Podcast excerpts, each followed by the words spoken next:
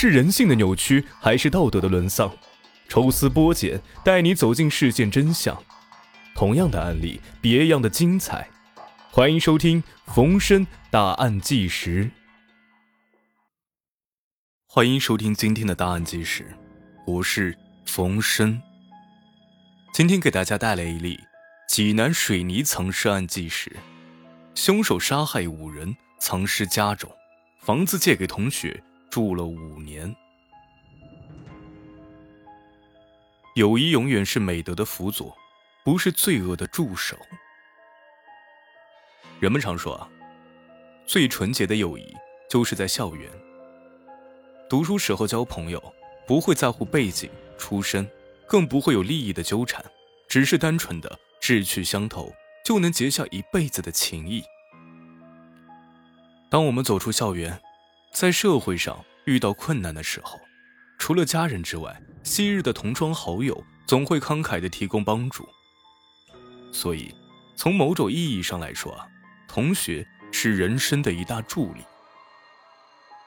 可是，有的人，在得意之时想不起同学来，一旦遇到事儿了，却要拉着同学受罪。这样的人，简直犹如同窗之谊。济南曾经发生的水泥藏尸案。凶手就是这样一个人，他为了私吞百万巨款，残忍杀害了五个人，并将受害者用水泥封住，藏尸家中。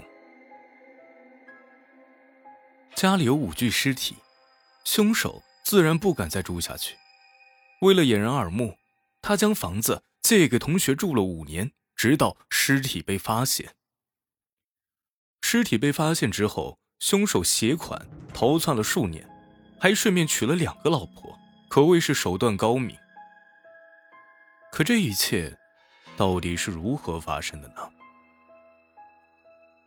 何东升，山东济南人，出生于一九六七年。杀人之前，何东升曾在济南某单位担任会计。他在家里面不爱说话，但是在外面社交很广，朋友不少。一九九六年十二月，何东升。找来高中同学王丁，以及王丁的连襟于显，三个人密谋暴富。当时王丁的同学张小伟，在济南某银行担任副科长，于是何东升三个人骗取了张小伟的信任，从银行挪用一百万申购股票。股票中签之后，张小伟将余额转存到存折上，随后王丁找到在某银行上班的高中同学李峰。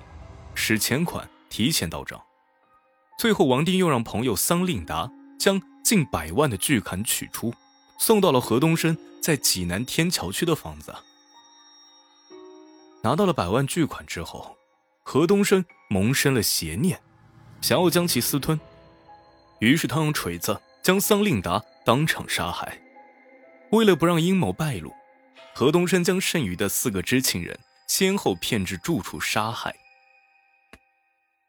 连杀五人之后，何东升依然保持着冷静。他买来水泥，在房子的西屋砌了个台子，将尸体藏匿其中，然后浇灌，彻底封死。为了掩人耳目，他将房子借给同学住了五年。五个人失踪之后，他们的家人也曾报警寻找。当办案人员询问何东升时，他都以不知情为由搪塞了过去。可是时间长了，难保办案人员不来房间里面查看，而且房子里面有五具尸体，何东升也不敢在此居住了。一九九七年，为了掩人耳目，何东升另居他处，将藏尸的房子借给了同学崔某。当时崔某刚结婚不久，正愁小两口子没房子住呢，自然对何东升大为感激，高兴地搬进了那所凶宅。何东升告诉同学，房子西屋里有贵重物品，已经锁上了，不能让人进去。五年来，崔某一直遵守着承诺，从未踏入过西屋一步。可是，二零零二年八月的时候，崔某的妻子亲戚来到济南旅游，借住在崔某家。当亲戚看到西屋上锁之后，认为有点浪费了，完全可以利用起来，放一些杂物什么的。崔某的妻子禁不住劝说，干脆找来了锁匠，将西屋的门给打开了。他们发现里面并没有所谓的什么贵重物品，只有一个水泥台子。亲戚帮忙打扫了一番，还特意的躺在了台子上看了会儿书。亲戚并没有发现任何的异常，只是觉得有点凉爽罢了。没过几天，何东升就怒气冲冲的找上了门。原来这几年来啊，何东升始终没有放松警惕，经常在高架桥上观察藏尸的房间。当他看到那间屋子的窗户被打开了之后，自然担心尸体被发现。无论崔某如何解释，何东升执意将同学赶出了房子。当然，借口是不遵守承诺。这几年的心理压力已经让何东升风声鹤唳了。他认为必须转移尸体，否则会被发现。当初何东升杀人的时候正逢冬天，加之他用了水泥浇灌封存尸体，所以这些年尸体的腐化程度并不高。也一直没有什么味道传出来。可是当何东升砸开水泥之后，由于天气炎热，尸体的腐化速度加快。随后他用包裹转移尸体的时候，已经有恶臭弥漫开来。有邻居曾经上前询问，何东升解释道：“啊，哎呀，这是一批文物啊。”当然了，这样的谎话实在是没有技巧可言。邻居最终报了警。当办案人员找到尸体时，何东升早已经携款潜逃。何东升逃离济南之后，曾先后办理了两个假身份，在四川和云南讨起了幸福的生活，还娶了两个老婆。本来何东升在济南有妻有子，逃亡的时候呢，根本没和家人说一声，就抛弃妻子离开了。他在逃亡的路上娶的第一个的老婆是阿兰。那个时候，何东升假借陈军的身份和阿兰相识相恋。二零零三年时，两个人并在四川巴中登记结婚。那个时候，何东升刚出逃不久，手里还有不少钱，他每个月给阿兰不少生活费，还付了两套房子的首付。不过后来，他又悄悄地将房子给卖了。为了不让阿兰一家起疑心，何东升还雇了几个人。充当自己的家人，和阿兰见了几次面。在四川时，阿兰的弟弟又给何东升办了个马飞的身份。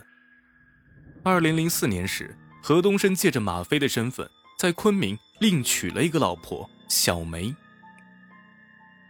何东升周转于两个老婆之间，当然无法做到面面俱到。有时候他陪一个人几个月，然后消失数月，去陪另外一个人。从济南逃亡之后。何东升确实过了几年逍遥的日子，可是随着私吞的巨款被挥霍一空，何东升的日子也不好过了。可是何东升根本就没有心思用假身份工作挣钱，他想继续不劳而获，再一次暴富，最终选择了一条危险的路——绑架和抢劫。二零零九年二月，何东升团伙六个人。在昆明绑架勒索了五万元钱，钱转到了马飞的账户上。办案人员按图索骥，成功将马飞抓捕。可办案人员收录犯人的 DNA 信息时，发现马飞正是山东济南通缉犯何东升。正所谓天网恢恢，疏而不漏。何东升有着两个假扮的身份，却最终因为绑架暴露了真身。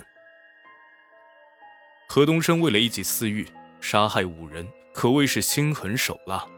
杀人已经够残忍了，他还藏尸家中，让受害者亲属陷入多年的寻亲之苦。何东升被判处死刑，罪有应得。但他的同学何错之有？